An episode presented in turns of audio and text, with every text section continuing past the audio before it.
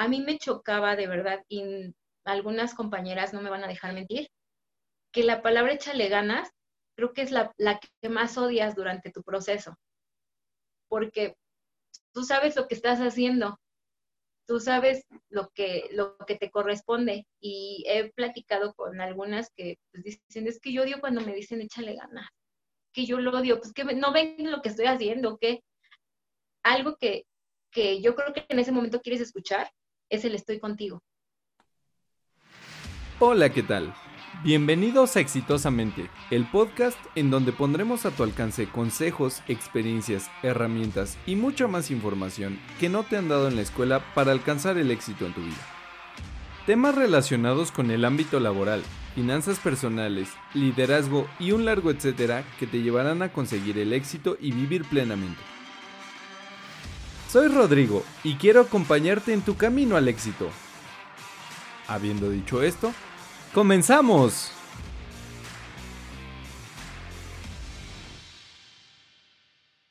Hola, ¿qué tal? Buenos días. Estamos aquí con Elizabeth Lara, una guerrera de la vida que ha sobrevivido al cáncer, que ha vencido y sobre todo que ahora vive. Eli, mucho gusto. Hola, hola a todos, mucho gusto. Soy Elizabeth, tengo 34 años y soy sobreviviente de cáncer de mama, cáncer de ovarios y de intestino. Ok, Eli, eh, ah, me asombra, me asombra todos estos, estos tres tipos de cáncer y que los hayas sobrevivido. Por favor, cuéntanos tu historia. ¿Cómo, cómo fue? ¿Cómo, quién, de quién recibiste ayuda? Todo, todo lo que tú tengas. Ok, bueno, a mí eh, eh, ¿qué fue? Un 7 de octubre del 2013, bañándome, eh, me detecto una bolita en el seno derecho. Entonces, pues me causa curiosidad porque en esos días una prima que vive en la Ciudad de México nos había avisado que tenía cáncer también, que ella empezaba, estaba en tratamiento. Entonces, pues de curiosidad empecé a palpar y sentí una pequeña bola, un bulto. Entonces me preocupo y le platico a mi esposo, le digo, ¿sabes qué? Me siento una, una pequeña bolita y me dijo, pues ¿sabes qué? Yo también le dije, siéntela para que no esté imaginando cosas. Entonces empieza él a palpar y me dice, sí, sí, sí, sí, se te siente. Eh, me dice, ¿sabes qué? Soy, este, estaba dada de alta en el hospital de aquí de la mujer de Toluca, acudo, en ese tiempo acababa de cumplir 27 años, entonces acudo al hospital y cuando le, le comento a la señorita de trabajo social o control de citas que quería una consulta para, para saber qué era lo que tenía, iba pasando atrás una doctora, me parece que era jefa de medicina interna, y se me queda viendo y me dice, que estás muy chiquita. Y le digo, pues pasa esta situación. Desafortunadamente no, no amamanté a mis hijas, eso también es un, factor este, que probablemente ah, me desarrolló junto con que en ese mismo año, en mayo, perdí a un bebé. Entonces me dan un tratamiento hormonal y para que se restableciera mi matriz más rápido, pero de tantas hormonas, yo creo que buscaron, bueno, como me explicaron, dónde alojarse y encontraron un, este, un ducto mamario tapado y de ahí fue cuando se fue cancerificando. Entonces me hicieron una biopsia, me hicieron un ultrasonido hasta llegar a la mastografía y donde me dicen, ¿sabes qué? No te preocupes. Pero yo en ese momento vi la cara de la doctora, discúlpame la palabra, y en ese momento así lo pensé. Dije, ya valió madres, porque vi la cara de, la doctora de, sí, sí es algo malo. Entonces me dijo, si no te preocupes, yo creo que también vio la cara que puse, me dijo, no te preocupes, si en un lapso de tantos días, de 15 días no te hablamos, probablemente nada más es fibrosis pero si, te, si sale positivo, pues vas a tener que empezar tratamiento ya. Entonces, pues pasaron los días y exactamente el día 15 recibo la llamada del hospital y me dicen, ¿sabes qué? Necesitas venirte porque sí diste positivo. Em, fue muy duro. Mm, ese día fui a comprar algo al centro de Toluca. Nada más cuando me dijo es positivo, solté el teléfono, sentí como si mis piernas se me quebraran y una persona que vive, iba pasando por ahí, yo creo que vivía por ahí cerca, me, dice, señorita, ¿está usted bien? Y, pues ya fue todo lo que yo sentí. Se me fue el habla, el, la escucha, me quedé en shock. ¿Por qué? Porque en automático te comentaba, te dicen la palabra cáncer y es una palabra tan fuerte que dices, me voy a morir me voy a morir y, ya. Y en ese momento lo que me pasó por la mente fueron mis pequeñas, porque en ese tiempo tenía una seis y la otra cuatro años. Entonces, me pasó por la cabeza, las voy a dejar solas. ¿Qué van a hacer mis hijas? Entonces, pues sí, fue como que muy, muy fuerte. Entré en un estado de depresión, de negación, de no tengo nada y no voy a hacer, no voy a ir nada me hablaban del hospital para que empezara el tratamiento lo más rápido que se fuera. Créeme que hasta eh, colgaba, no contestaba. Y decía, chines del hospital, no contesto. Me quedé con esto yo sola los primeros días. ¿Por qué? Porque no quería espantar en ese tiempo al papá de mis hijas, a mis papás. Una de las cosas más difíciles es cómo le explicas al ser que te dio la vida que te vas a morir. Eso fue una de las cosas más difíciles. Como, como explicarle a mis hijas que las iba a dejar, que si no, no resultaba el tratamiento, pues se iban a quedar sin su mamá. Entonces, un, día fuimos a comer a la casa de, la abuelita de, de, mi esposo y no, me, no recuerdo qué me dijo la señora, creo que me pidió un salero yo estaba tan ida y la señora me dijo, te estoy hablando y me pegó en la mesa. No, o sea, no fue grosera, no fue nada, nada más me dijo, te estoy hablando. Yo me levanté y tenía ya tanto, todo, todos los sentimientos, porque tienes una revolución en la cabeza de, muchas cosas, de sentimientos encontrados. Entonces le dije, no me esté chingando. Y agarré, me salí y azoté la puerta. En, en, eso me alcanza el papá de mis hijas y me dice, es que, ¿qué tienes? tú no eres así, o sea, sí eres enojona, pero no a ese grado de contestar. Y fue cuando le dije, sabes que tengo cáncer. Wow. Él se quedó pasmado, no me dijo nada. Mm, a mí le dije, tengo mucho miedo. Eh, me dice, pues no te preocupes, vamos a salir de esta. Después de eso, pues yo decía, no soy muy católica, soy creyente, pero así de estar mucho en la iglesia no lo soy. Yo decía, Señor, ¿cómo le voy a explicar a mis papás? ¿Cómo le voy a decir a mi mamá? Entonces, tuve que armarme de valor, llegar a la casa de mis papás y decirle, mamá, quiero hablar contigo y quiero que estés tranquila, voy a estar bien, tengo cáncer nada más vi cómo los ojos de mi mamá se cristalizaron y me dijo, tienes que ser fuerte por tus hijas, no hay más. Claro. Tienes que sacar fuerza de donde, de donde no, no, de donde no te lo imagines para que tus hijas estén bien. De ahí le dije, ¿sabes qué? Necesito, necesito que estés conmigo. Y sí, me dijo, no te preocupes, como sea, yo voy a estar. Entonces, de ahí fue cuando fue, pasó de octubre, eh, cuando me, ya me confirman, es el 10 de octubre que es cáncer. Me vuelven a confirmar el 15, ya reafirmar. Y de ahí decía, no tengo nada, no tengo nada.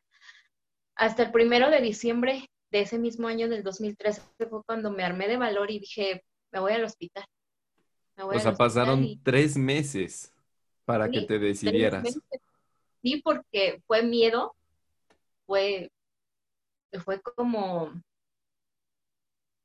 te digo, es un estado de negación, de no tengo nada, no me quiero morir. y después de ahí fue hasta el primero de diciembre que tomé la primer quimioterapia. Entonces, ya en el hospital, yo no era derechohabiente a ningún, a ningún, este, ¿cómo se dice? A ninguna clínica. En ese tiempo el papá de mis hijas todavía estaba estudiando. Yo no tenía ISEMI, ni ISTE, nada. No, lo único con lo que contaba era con el seguro popular. Me daba miedo también porque tan solo escuchaba a las personas que decían, es que una quimio está alrededor de 45 mil pesos o 35 mil. Pues para mí en ese tiempo eran palabras, gran, cantidades grandes, porque decía, bueno, sí, con trabajos puedo juntar para el medicamento, los estudios que me cobraban en el, en el hospital, que eran 1.250, eso sí me los tenía que hacer cada, este, cada mes. Yo decía, ¿cómo voy a juntar para una quimio? Entonces, afortunadamente en ese tiempo estaba, no soy, aclaro, ¿eh? no soy no, apartidista de, de así. En ese tiempo estaba Erubiel y él hizo un convenio con el, hospital, el COE, el oncológico del ISEMI, para que todas las mujeres eh, que tuvieran cáncer fueran atendidas ahí en, en, el, en el oncológico del ISEMI. Y yo fui una de ellas. Entonces, digo, eh, se fue acomodando todo. A mí me daba miedo porque decía, bueno, aquí me van a cobrar, no tenemos tanto dinero, este, no quiero que mis papás gasten lo que tienen para su vejez. Eh, y afortunadamente el Seguro Popular pues me cubrió todo, medicamento, este, quimioterapias, todo. Terapias este, psicológicas, nutricionales, todo, todo lo cubrió el Seguro Popular. Entonces, este, y fue cuando un año estuve en quimioterapia. Y afortunadamente, como me decía el oncólogo que me atendió, tu estado de ánimo, tu estado de salud, lo único que sí me dejó de secuelas fue que la presión no la tengo estable, de repente se me baja muy, muy cañón. No se me cayó el cabello porque en ese tiempo también empezaba un, una gorra que se llamaba Dignica y eso no permitía que el líquido te llegara hasta la cabeza. Te congelaba completamente todo, toda la cabeza y no permitía que el líquido de las quimios llegara. Yo tenía el cabello largo, me lo fui cortando por capas y esa vez cuando llegué ya corté, este, ¿cómo se llama? Casquete corto. Me dice el oncólogo, ¿para qué te lo cortas? Tú, a ti te van a pagar este, ese tratamiento. Dije, bueno. Entonces bajé de peso, em, llegué a pesar 39 kilos, mis uñas amarillas, perdí mucho calcio, perdí mis dientes de enfrente, este, los ojos amarillos, hundidos. Em, parecía de verdad que una momia caminando. Yo, mi mamá me me levantaba y me decía, es que tú no pesas nada.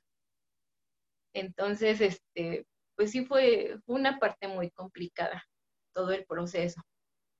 En ese tiempo, pues decía, yo tenía mucho de, decir, ¿por qué, Señor, a mí me mandas tal enfermedad, esta enfermedad? Si hay mucha gente que es mala, violadores, este, asesinos, ¿por qué a las personas que somos buenas nos mandas tantas pruebas. Y una enfermera esa ocasión me escuchó ahí en la clínica, en la capilla de la clínica, y me dijo, mira, si Dios mismo mandó a su hijo a crucificar, que lo amaba con todo su corazón, ¿qué, prueba tan grande te está mandando a ti? Te está, eh, te está poniendo como a su hijo. Tú puedes, tú puedes. De ahí dije para adelante, no me voy a cuestionar jamás ya para, ¿por qué a mí? ahora voy a, lo que sigue, como ella me dijo, ¿por qué? Mejor pregúntate por qué. Que tenías que aprender, ¿no? Porque era muy miedosa, era muy impulsiva, muy enojona, muy, tenía un carácter, la verdad, muy feo. Y eso como que me fue sentando mucho. Me cambió. aprendes a valorar muchas cosas. Por ejemplo, hasta una rasguñadita. Dices, bueno, siento porque estoy viva.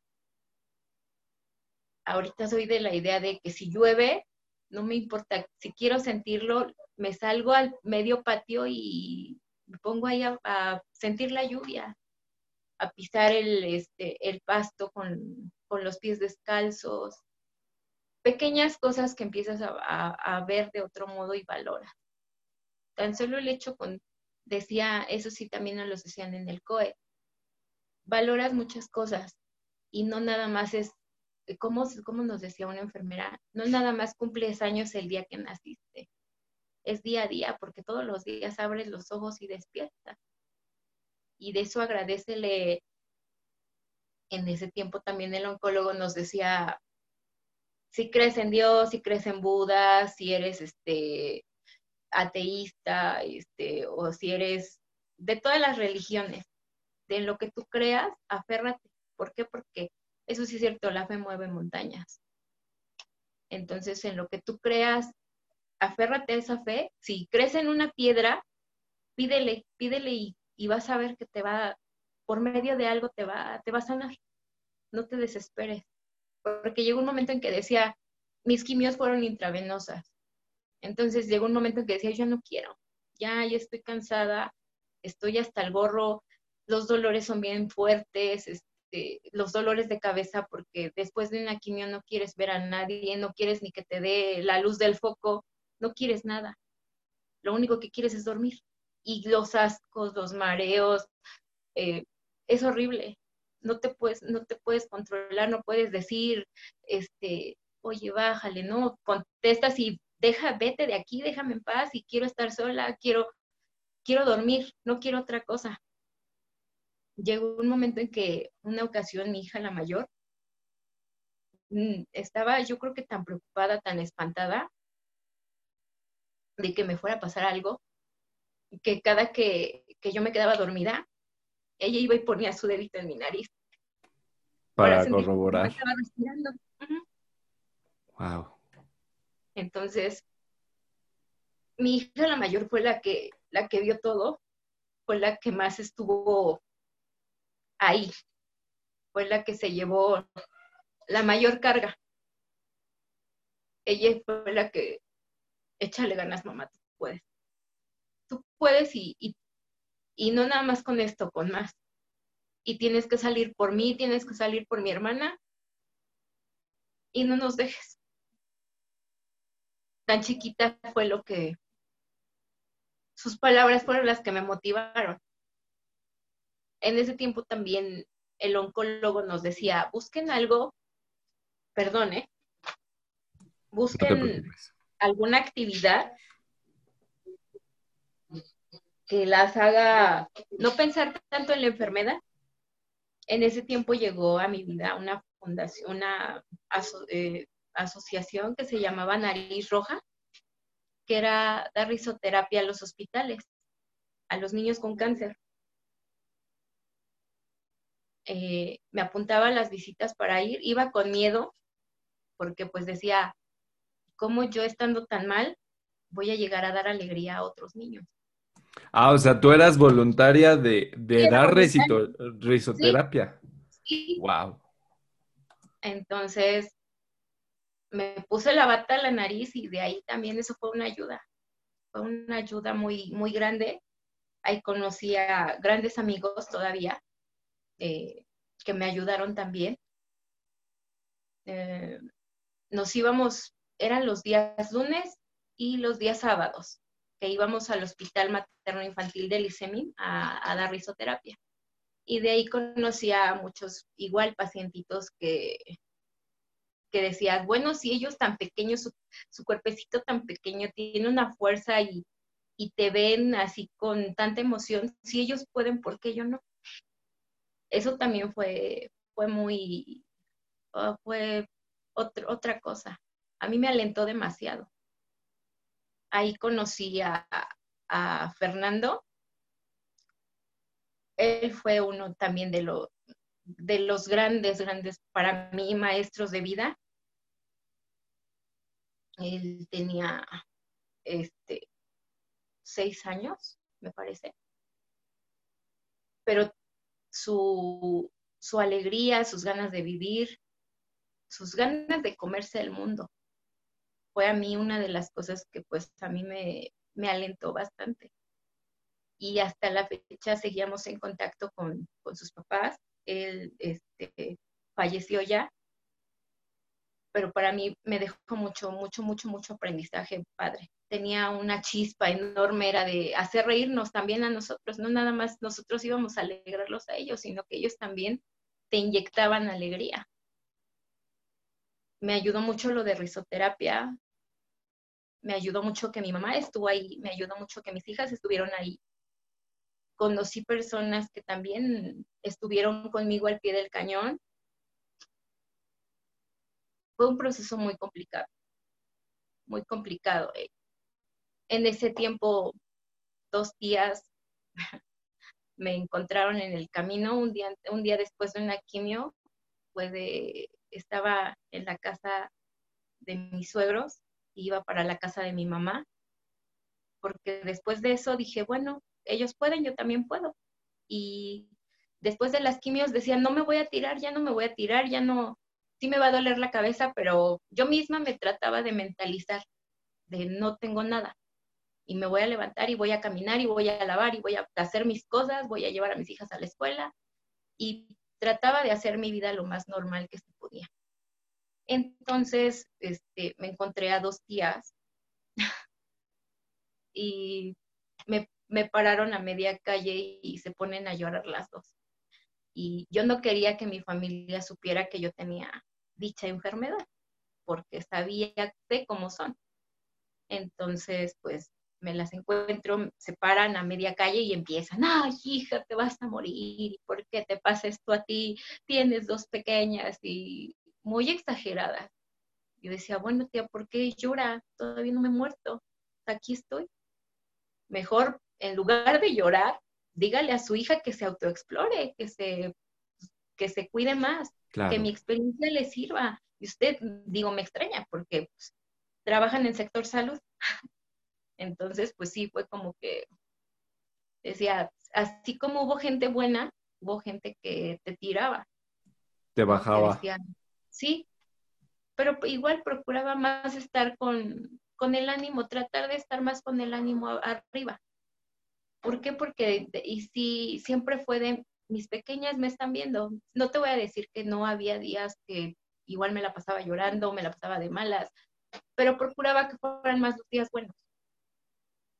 Entonces, después de eso, a un año de quimios, fue cuando me dijeron, ¿sabes qué? Ya es tu última quimio, este, estás, eh, tu tratamiento te funcionó a la perfección, el, este, no hubo necesidad de hacerme mastectomía porque con las quimios se fue haciendo pequeño, se fue reduciendo el, el cáncer. Yo eh, el que tenía era eh, in situ, in situ grado 1, porque estuvo también detectado a tiempo, estuvo encapsulado y me fue ayudando, me fue ayudando la quimio, la alimentación, este, todo.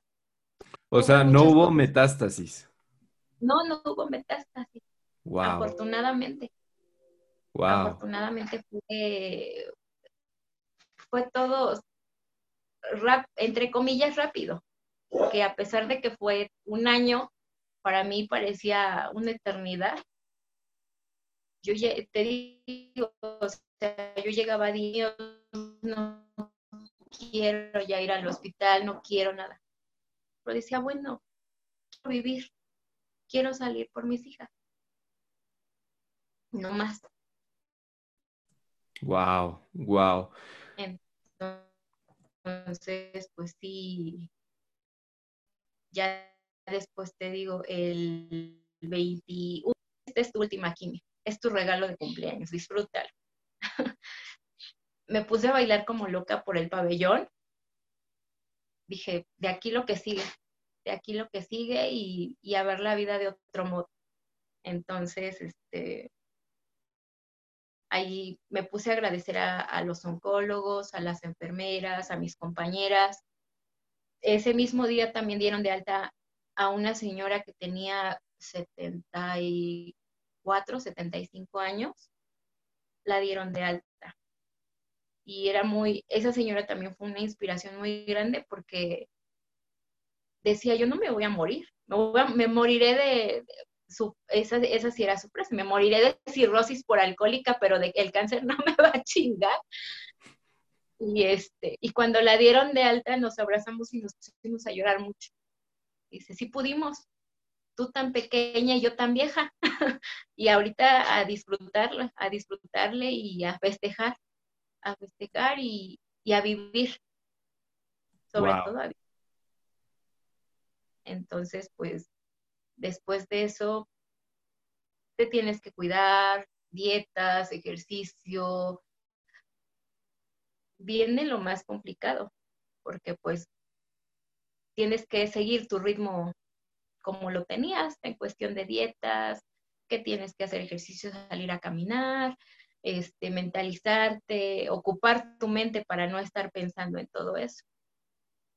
Casi no soy mucho, no era mucho de tocar el tema, porque incluso te comento, familia es de, bueno, o sea, nada más lo estás haciendo por llamar la atención, cuando yo quería hacer eh, concientizar que el cáncer detectado a tiempo es curable. Wow. Cualquier tipo de cáncer detectado a tiempo es curable, pero desafortunadamente a veces lo digo así y, eh, probablemente las señoras de antes, ¿no? Que primero es el marido, los hijos y lo demás, y después al último nosotras para ir al doctor. Y una se tiene que hacer fuerte hasta por una gripa. ¿Y por qué? Porque tienes que planchar, los hijos, el marido y todo lo demás. Y pues realmente es que nosotras debemos de tomarnos en cuenta más. ¿Por qué? Porque nosotras somos las que estamos al frente de la casa. Nosotras somos las que nos hacemos cargo de todo. No debemos dejarnos nunca de, ay, pues es que no, no, no me alcanza, no tengo. Hay que hacer lo posible. Sí, claro. Nuestros hijos y nosotras mismas nos, nos necesitamos enteras. Entonces, pues yo lo, lo único que pues sí les digo, ante cualquier síntoma, anomalía, lo que encuentran en el cuerpo es siempre ir al doctor, siempre. Así sea lo más mínimo, siempre es ir al doctor. Y, y por ejemplo, esto que, que dijiste de la detección temprana, ¿qué les podrías recomendar a las personas que te escuchen? O sea, vamos a hablar de prevenir, vamos a hablar de esperemos que no detectar y vamos a hablar de, después de, de, pasar este duelo de la negación y de todo, de todo lo que, lo que conlleva. ¿Qué sigue? O sea, ¿qué, qué, qué consejos les podrías dar a aquellos que te escuchan?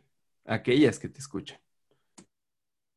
Primero que nada, conocer tu cuerpo conocer muy bien tu cuerpo desde el dedo más pequeño hasta la punta de tu, de tu cabeza. Conocerlo, explorarlo y que, y lo mismo que ante cualquier síntoma, anomalía, porque todo, tu cuerpo te avisa, sabes que esto está mal. No, no dejarlo para, para el otro día, en el momento acudir al doctor y decirle, sabes qué, me siento así, ¿no? Me duele aquí o siento esto. Porque, te repito, o sea, siempre procuramos dejarnos al último y pues no.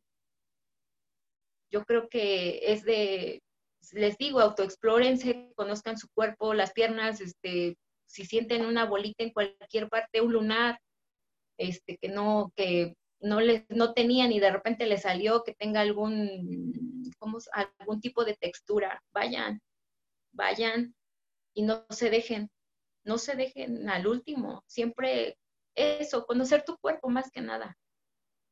Y te digo, sentirla, si sientes una bolita en, el momento, sabes que voy a sacar una cita en el doctor. Ahorita pues desafortunadamente el sector de salud no ayuda tanto de hecho, no si has escuchado que hay un desabasto de medicamentos oncológicos tanto para mujer como para niños.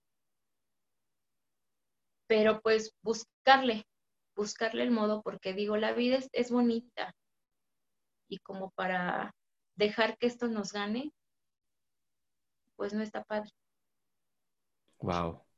Lo que viene después es seguirte cuidando, seguirte haciendo las autoexploraciones, los ultrasonidos, que todo esté bien. Nosotros le llamamos PET scan, que es donde te hacen estudio de, para ver si no, no tienes algún otro tipo de, de cáncer o metástasis o algo así. Y este, y pues hacerlo, hacerlo, la dieta, ejercicio y disfrutar cada día. Porque, y no nada más con el cáncer, sino con la vida misma. ¿Por qué? Porque en cualquier momento nos podemos morir. Incluso hasta ahorita puedo estar platicando contigo, ahorita me salgo, me caigo y ahí quedé. Claro, y, no fue el cáncer, ¿no? Disfrutarlo como si fuera tu último día. Pero eso sí, sobre todo, que conozcan su cuerpo. Todo, todo, todo, todo. Te, lo repito, o sea, el cuerpo mismo te va avisando cuando encuentra algo mal. Y hacer caso siempre, siempre esas alarmas, esas señales que, que tu mismo organismo te da por decir, igual, hace dos años que cuando me detectaron la, la bola en, el intestino, igual, fue lo mismo. Tenía unos dolores muy fuertes, unos mareos. Llegó un momento en que pensé que estaba embarazada. ¿Por qué? Porque también el estómago se me abultaba mucho y eran náuseas, mareos. Iba un doctor y me decía que era colitis nerviosa, que otro que era gastritis hasta que ese día igual me quedé de ver con una amiga y le dije, ¿sabes qué me siento mal? Me dijo, pues es que si te ves mal, ¿qué hacemos? Le digo, pues no sé, le digo, es que ya fui a un doctor y me dice que es colitis, ya fui a otro y me dice que es gastritis. Y me dice, ¿tú qué, qué sientes? Le digo, es que yo hasta siento que estoy embarazada. y me dice, no, yo siento que es otra cosa. Y me mandó con un doctor de la clínica Reina Madre, me hicieron un ultrasonido y me dijo, ¿sabes qué? Tienes una bola obstruyendo ahí tu intestino y pues por los antecedentes esperemos que no, sea cáncer. O sea, e, el diagnóstico te lo dieron hasta hace dos años. Ajá, en el 2018. ¿Y el diagnóstico te lo dio no un especialista o... sí, Sí, era, sí es este, no recuerdo ahorita en qué es, eh, pero sí es, sí es este, ¿cómo se llama? Tiene especialidad en oncología. Por eso fue que ella me mandó ahí, porque me dijo, yo siento que es algo de eso. Dice, quiero equivocarme porque te quiero mucho. Y como le digo, Clau, te mando un besote. Siempre voy a estar agradecida con ella porque ella fue la que me mandó con el doctor y ella y el doctor fue cuando me dijo, esperemos que por tus antecedentes nada más sea pues algo que tienes ahí, ¿no? ¿Cómo decía? Ay, se me fue la palabra. ¿Una obstrucción? Se me fue la Ajá. Y que eso sea lo que te está provocando que vomites y obres con sangre, porque ya era, eso también ya era un síntoma muy cañón. Entonces, pues cuando llego allá y me dices, necesitas hacerte esta serie de estudios, me saco una lista y pues digo, ¿qué hago? O sea, tengo que hacerlo. Me hice todo lo que me, este, todo lo de la lista, porque tiene una lista grande de, estudios. Y fue cuando me dijo, ¿sabes qué? Pues yo te marco cualquier cosa para que te vengas luego, luego. Y pues cuando me habla y me dice, ¿sabes qué? Pues que siempre en la biopsia sí es cáncer. pues otra vez dije, lo único que dije es, lo que venga, lo que venga y no me voy a dejar. Entonces, pues, platicando otra vez con un oncólogo de ahí del Hospital de la Mujer, me dijo, ¿sabes qué? Pues ya con lo que tú nos traes, pasas luego, luego a cirugía. Y en el, el 25 de septiembre del 2018 me operaron para extirparme eso y también para extirparme otros, este, ¿cómo se llama? Se me fue el nombre. ¿Quistes? No, este, también ya eran este, carcinomas. Mm. Carcinomas en los ovarios. Wow. O sea, ya empezaba a, hacer metástasis. Entonces, ese, esta fue una cirugía doble y duró aproximadamente de seis o siete horas, sí, más o menos, donde yo tenía que estar despierta A cada rato me preguntaban cómo te llamas, dónde vives y el nombre de tus hijas, para que no me durmiera. O sea, fue en vivo. Sí, nada más fue anestesia local, me parece que se llama. Y, tenían que, que por lo mismo de la presión, no podían dormirme completa, porque querían que estuviera consciente. Entonces, este, pues ya me preguntaban, ¿cómo te llamas? ¿Cuántos años tienes? El nombre de tus hijas. Pasaban 15 minutos y lo mismo, ¿cómo te llamas? Llegó un momento en que yo, yo no sentía tanto. Yo es lo que le, digo a mi mamá, porque ese día ella fue la que se dio cuenta. Este, mi pierna derecha no se dejaba de mover. No sé cuánta, eh, cuánta dosis de anestesia me pusieron, no recuerdo, nada más mm, ese día escuchaba que le decían, este, salga a ver a la familiar y que le firmen tal papel, porque mi pierna no se dejaba de mover. Me decía este, el, este, el cirujano que, ¿cómo se llama? Debes de estar tranquila, debes de estar en paz. No sé, yo no sentía nada, nada más mi pierna derecha era la que se movía. Entonces, este, no sé si de tanta anestesia llegó un momento en que me estaba quedando dormida y un este, anestesiólogo me dio yo sentí que era un pequeño golpe en la mejilla, me dijo, despierta. Y ya cuando me pasan a piso, me pasa a ver mi mamá, me dice, ¿qué te pasó? Y le digo, ¿por qué? Y me dice, es que tienes un golpe muy fuerte en el, tienes unos dedos marcados en la mejilla. Y le digo, a ver, me, me enseña un espejo y pues sí tenía los dedos ahí. Y le digo, te lo juro que no sentí nada. Es que probablemente ya te estabas quedando ahí. O sea, fue un cachetadón y apenas si lo sentiste. Sí, yo no sentí, o sea, nada más sentí un ligero golpecito y ahí tenía los dedos marcados y después subió el anestesiólogo a pedirme una disculpa porque, este, porque dices que yo me preocupo porque digo, oiga, despierte, despierte, no se nos vaya a quedar de la anestesia. Y digo, pues es que no sentí nada. Yo, o sea, fue como de, ¿qué onda? y ya después mi mamá me dijo, no, pues es que cómo te pegó, ¿qué te hizo? Le digo, es que te lo juro, más no sentí nada. Y ya después de eso suben y me dicen, la cirugía duró tanto tiempo, afortunadamente pudimos extirpar todo. Wow. pudimos extirpar todo, no te preocupes, este, necesitamos que te vengas a los chequeos, porque después de eso te tienes que estar checando. Eh, al, principio es una vez al mes, es este, dos veces al mes, después cada tres meses, después cuando ya te, este, te pasan las remisiones cada, bueno, en mi caso fue dos veces al año y ahorita ya una vez al año para hacer todos los estudios y todo eso. Entonces, de ahí del 2018 para acá me he sentido bien, ya me creció mucho el cabello, ya recuperé mi tono, porque sí, eso es una de las, de las secuelas, te queda la piel amarilla, las uñas igual, se te rompen, este, la piel la tienes muy sensible, este, incluso hasta con un rozoncito se te hacen llagas. Es muy, sí, es muy, muy cañón, te acaba mucho el medicamento. Te acaba mucho. Y no nada más física, mental. Claro, claro. Wow, Eli, me, me, dejas sin palabras. Solo, solamente te podría pedir un favor y es que, que nos digas, que les digas a todas las personas que te escuchen, eh, esa dieta y ejercicio que hablas, ¿qué tanto te ayudan? Eh, ¿En qué es esa, qué has tenido que, que recortar porque probablemente ahí es donde puedan, podamos prevenir, ¿no? Azúcares. Azúcares, grasas. A mí, la primera vez, derivados de lácteos, carne de puerco, este, bueno, de hecho todas las carnes, nada más era pescado.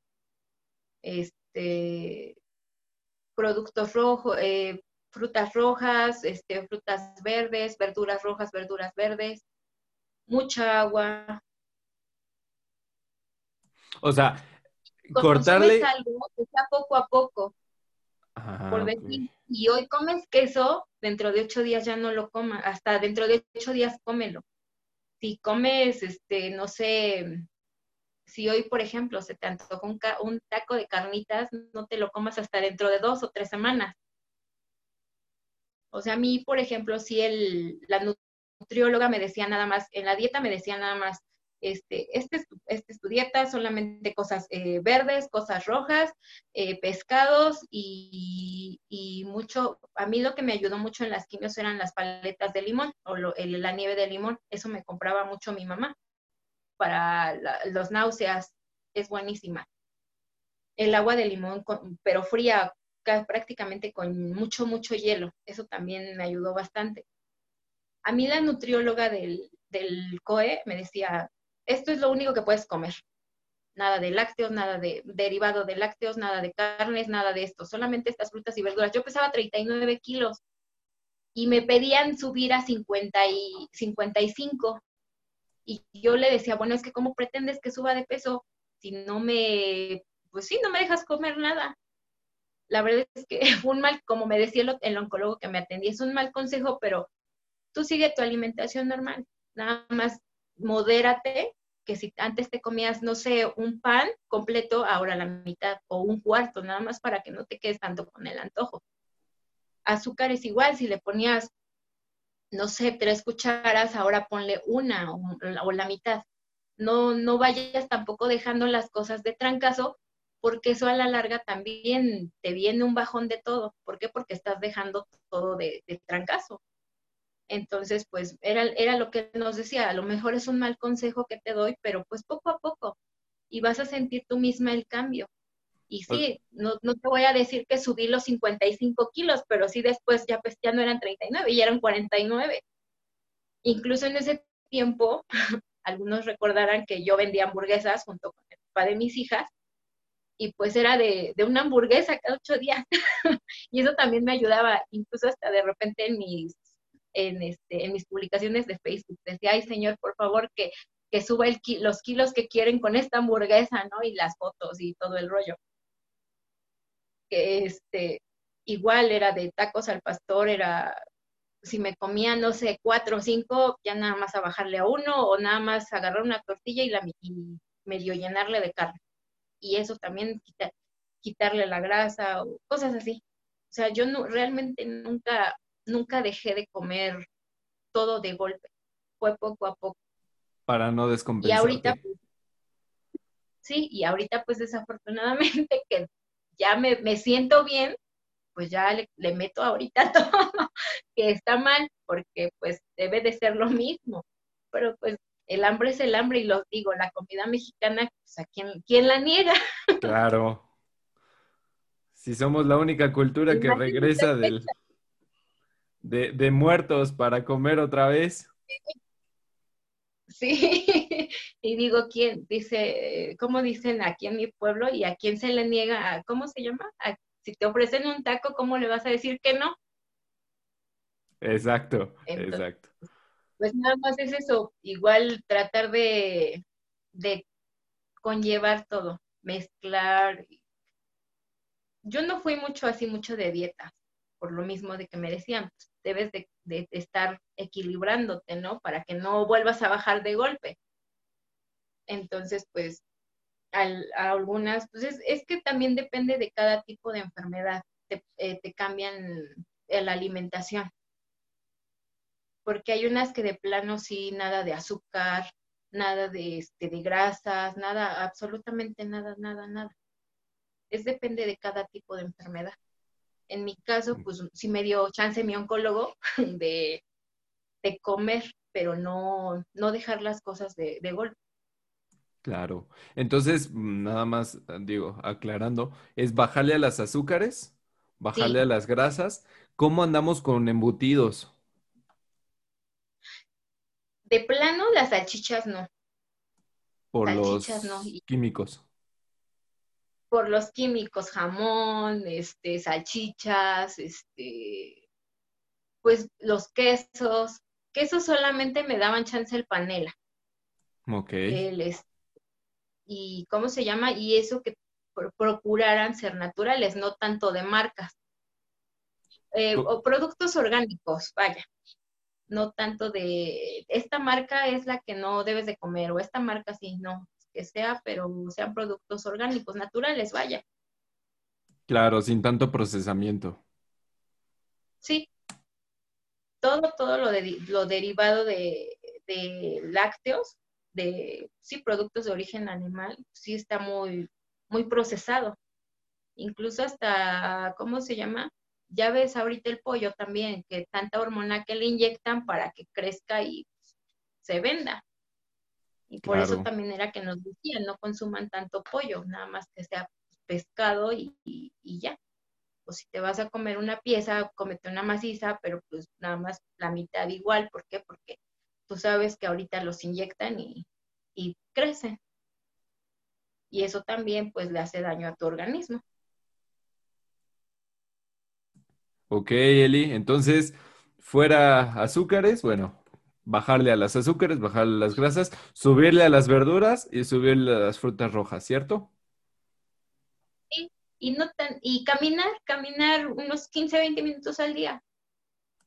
Claro, que tanta falta nos hace. Demasiado.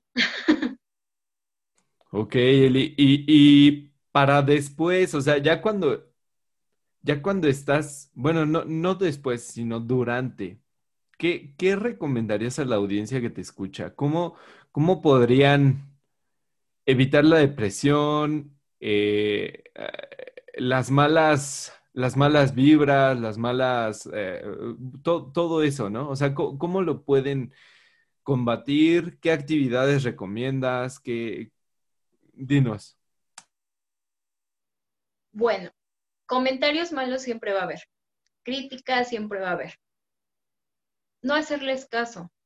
Irte más con las personas que, que te dicen, ¿sabes qué? Algo más. A mí me chocaba de verdad, y algunas compañeras no me van a dejar mentir, que la palabra échale ganas creo que es la, la, que más odias durante tu proceso. Porque tú sabes lo que estás haciendo, tú sabes lo que, lo que te corresponde. Y he platicado con algunas que pues, dicen, es que yo odio cuando me dicen échale ganas, que yo lo odio, pues que no ven lo que estoy haciendo, que algo que, que yo creo que en ese momento quieres escuchar es el estoy contigo. Estoy contigo y no más. No preguntar, porque desafortunadamente muchos te preguntan por morbo, no porque realmente les interese yo creo que nada más es eso, estoy contigo, estoy contigo, te acompaño y, nada más, no preguntar, no, no cuestionar, no nada, nada más eso, escuchar. A veces uno cuando, cuando está en el proceso piensa que es igual, que es la única persona que sufre, que es la única persona. Yo en lo personal yo decía, bueno, pues es que yo soy la de las quimios, yo soy la que tiene los cambios de humor, yo soy la que tiene que estar tomando medicamentos, yo soy todo. Nos encerramos mucho en eso y desafortunadamente a veces como pacientes no nos ponemos a pensar también en las personas que están a nuestro alrededor. Muchas veces yo en ese tiempo le contesté muy feo a mi mamá y ella me decía, bueno, pero es que yo también, o sea, dime qué hago, dime qué, de, qué tengo que hacer para que estés tranquila. Y yo muchas veces decía, nada más déjame dormir. Ya ahorita que vamos a, platicando de repente o analizando todo lo que pasó en estos años, pues lo que me decía es que yo no sabía cómo acercarme a ti, no sabía cómo llegarte, no sabía qué palabras decirte. Nada más, de repente llegaba y me abrazaba. Y tú tranquila, vas a ver que ahorita se te va a pasar lo de la quimio rápido y ya. Para mí eso fue, fue muy, yo creo que mi mamá y mi papá no son muy afectivos. Eh, son personas criadas a la antigua todavía, ¿no? y en Toluca. sí, de no demostrar tantos sentimientos. Entonces, pues mi papá cambió también mucho después de eso, se acercó más a, mí. Mi mamá también fue como de te quiero, de estar a cada rato te quiero, te quiero, te quiero y, y no se te olvide nunca, te quiero y entraba al hospital y échale ganas, te quiero. Y yo así de mamá, ya no me digas así. Bueno, ya, te acompaño, adiós. este, mi corazón está contigo, o cualquier cosa, ¿no? Pero ya ella procuraba también no decirme tanto, échale ganas, de repente se le escapaba. y era lo que platicábamos. Yo creo que, que más de que la gente te choree y te diga, ay, te vas a morir, o ay, échale ganas, o algo, nada más es eso, estar con la persona, no cuestionarle, no preguntarle nada, nada más estoy contigo ya. ¿Por qué? Porque es lo único que quieres escuchar, que, que mínimo que tratan de, de ponerse en tu lugar, ser empáticos. Claro, dos palabras súper poderosas. Estoy contigo. Sí, y no hay más. Y te digo, o sea, he platicado con varias compañeras y es lo que, lo que, lo que dicen. No, ya estoy hasta el gorro del tú échale ganas, échale ganas, échale ganas. Pues, oye, me levanto y ¿qué crees que hago? Tan solo para levantarme porque te entra la depresión muy cañón. O sea, llega, llega a haber días, eh, hay días en que no te quieres ni levantar. Tienes que hacerlo tienes que hacerlo y bueno, ya tan solo eso es, para levantarte ya es un paso enorme después de un tratamiento así. Abrir los ojos, peinarte, arreglarte, pintarte, maquillarte, no sé. Es un paso bien grande. Pero te digo, o sea, no hay más, estoy contigo. Wow, wow. Gracias, gracias Eli. Y por último, ¿cómo podemos, aparte de decir estoy contigo, cómo podemos las personas que estamos fuera apoyar a personas que están dentro de esta situación? Repito, no cuestionar, no cuestionar, ser empáticos. A veces uno, te digo, se cierra tanto en el de yo soy la única que siente, que sufre, que está ahí, y nos olvidamos mucho. Que tengan mucha paciencia. Si llegan a tener algún, algún familiar con alguna enfermedad, mucha paciencia y mucho amor. Porque en ese momento eh, uno cambia muy feo. Uno es muy, se vuelve grosero, se vuelve eh, muy gruñón. No todos los casos, porque también apenas este, hace una semana, un, un, un mes aproximadamente, otra compañera me dio una lección muy grande. Eh, Coco, mm, cuando me, me, contacta su hermana y me dice, ¿sabes qué quiero que platiques? Es una amiga mía, muy, muy querida, Maki, y me dice, ¿sabes qué? Este, quiero que platiques con mi hermana porque le detectaron cáncer, cáncer de mama, y pues entre ustedes se entiende. El día que yo la vi, eh, me sorprendió tanto porque yo la vi entera, la vi de pie, la vi tan serena que yo le dije a su hermana, es que no hay necesidad de que yo hable con tu hermana porque pues tu hermana ahorita tiene todo. Y sobre todo tiene el amor y, la paciencia que, ahorita necesita. Entonces, pues, no, todos los casos son diferentes te comento esto porque pues ella fue la que, eh, en lugar de yo platicarle mi experiencia y todo, pues ella fue la que me dio ese, esa, esa este, enseñanza. La vi tranquila, la operaron, salió bien, la sigo viendo bien, tranquila, no... Yo lo único que le decía, si quieres llorar, llora. Si quieres gritar, grita. Si quieres estar de repente solas. Y me dice, es que me siento tranquila, me siento tranquila, me siento en paz. Que si incluso, no sé, si, si tuviera que irme hoy, estoy, en paz, estoy bien, estoy serena. Wow. Entonces, pues igual, yo, yo cuando eh, me dice, ¿cómo ves a mi hermana? Le digo, es que no tengo nada que enseñarle, al contrario, ella me vino a enseñar a mí. Me, eh, me dio tanta paz, tanta luz, y hasta la fecha, de repente, este, bromeamos, ¿no? De lo que se nos viene, en los análisis, este, los estudios, todo. Y, yo la veo bien, por eso te digo, o sea, cada, cada proceso es diferente, cada cabeza es diferente. Yo platico mi experiencia, lo que yo pasé, te platico lo que pasó Coco, y si platicaras con cada una, yo creo que aprenderías mucho. Aprenderías mucho porque te digo, o sea, tan solo yo decía, no puedo, no puedo, no puedo, y la señora de setenta y tantos años me vino a, poner también este, de, tú puedes, ¿no? Y levántate y vámonos, y hay que hacer esto. Y ella lo que decía, el día que a mí me den alta, yo me voy a llevar a los doctores y a las enfermeras a echarme un pulquecín. En, me acuerdo de dónde era la señora. Y el día que nos dieron de alta las dos, dijo, vámonos, ¿quién se va conmigo ahorita de una vez? Eh, salieron, fue cambio de turno y se fueron enfermeras y doctores con ella. Qué padre. Vamos, digo, no, yo ya quiero descansar, quiero llegar a mi casa, quiero estar, ahorita quiero estar tranquilo. Entonces, lo único que les pediría es ser empáticos y tener mucha paciencia. Es lo único, porque te digo, o sea, vienen, vienen es un proceso tan difícil que son cambios de humor, mm, este, te cierras tanto, no sé, son muchas cosas. Sí, muchas cosas como dice una otra amiga, es una revolución de emociones. Y la cabeza de repente la tienes en blanco, de repente ya estás pensando este, todo. Te vienen ataques de ansiedad, ataques de depresión.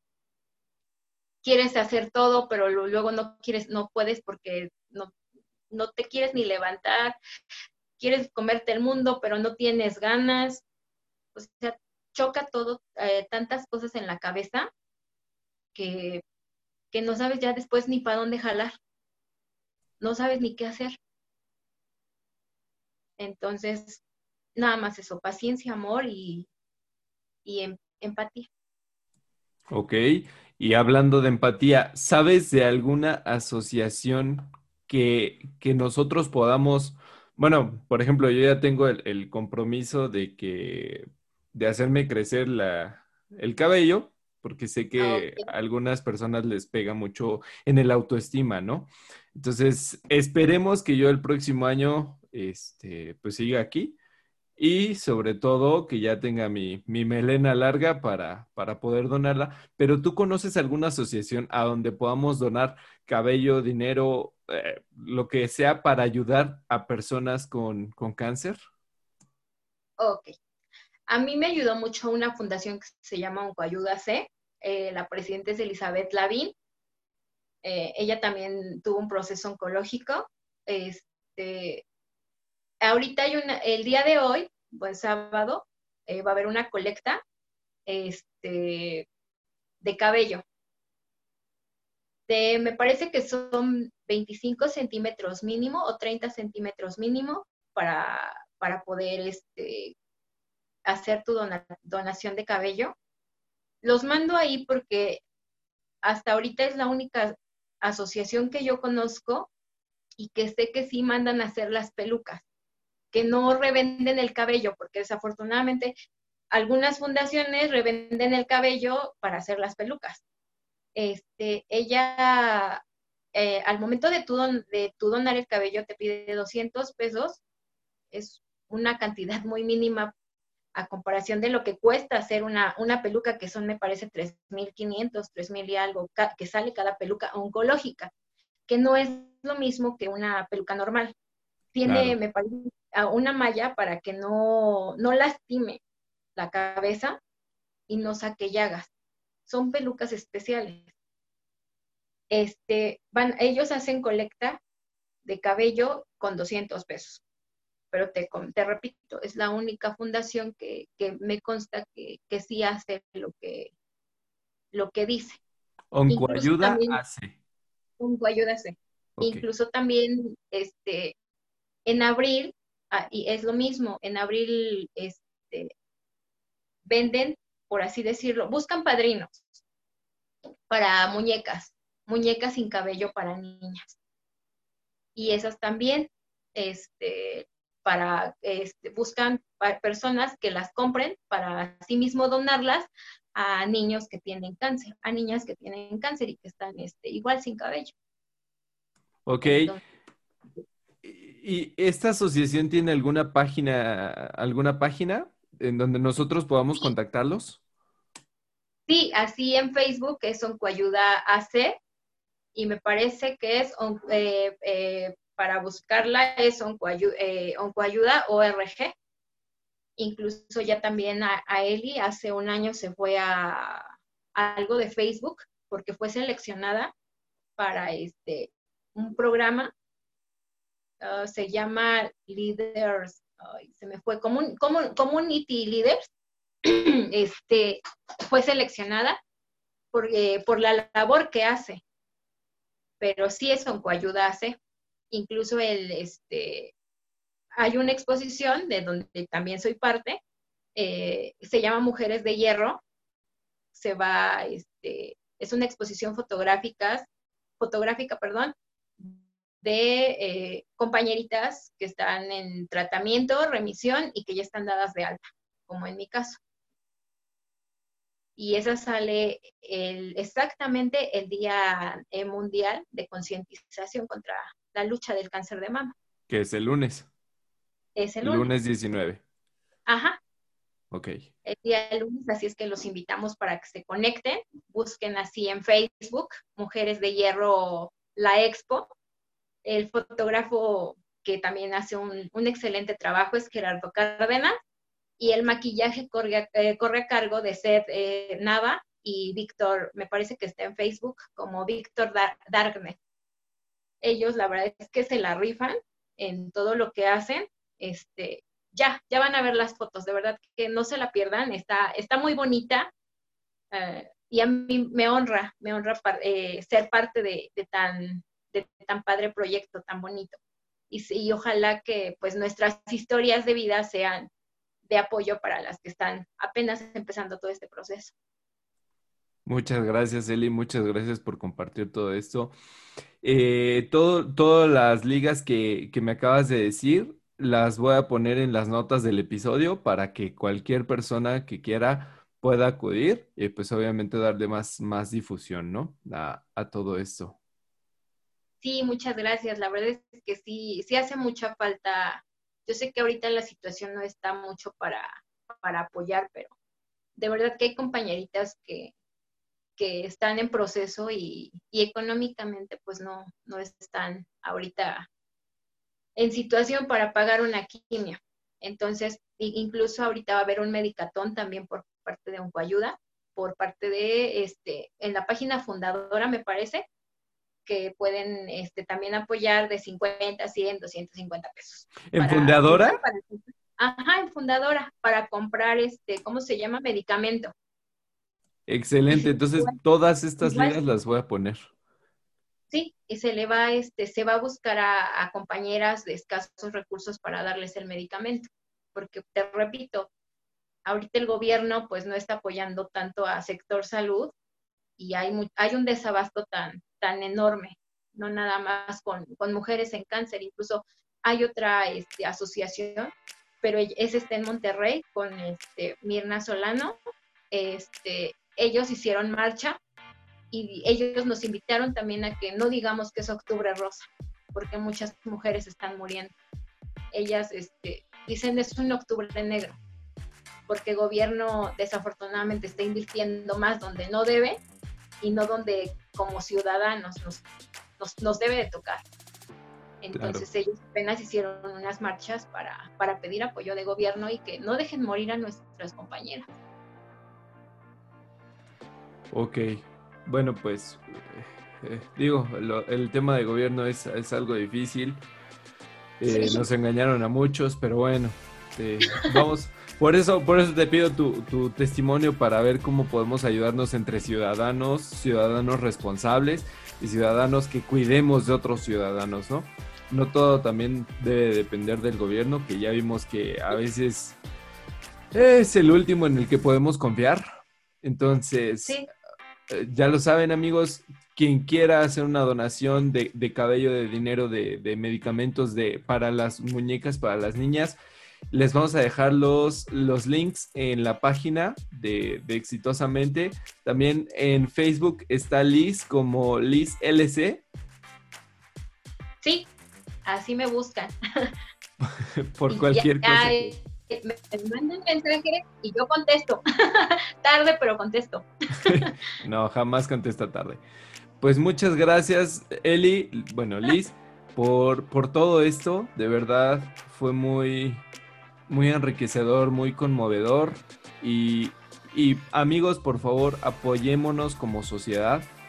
Dejemos de pensar que el gobierno va a hacer algo por nosotros porque no es así. Y mejor apoyémonos entre nosotros. Eli, que tengas un excelente día. Muchísimas gracias y muchas gracias a ustedes por escucharnos. Gracias a ti por la entrevista. Eh, esperemos que nos, nos ayuden. Y repito, hay que ser empáticos. Claro que sí, Eli. Estoy contigo. Gracias a ti y gracias a Wendy. Wendy, mi amiga Wendy que nos puso en contacto. Muchas gracias, Wendy, también. Gracias. Estoy contigo, Eli. Cuídate mucho. Hasta la próxima. Gracias. Les mando abrazos, besos y no están solas. No estamos solos. Contamos unos con otros. Excelente. Gracias. Hasta la próxima. Hasta luego.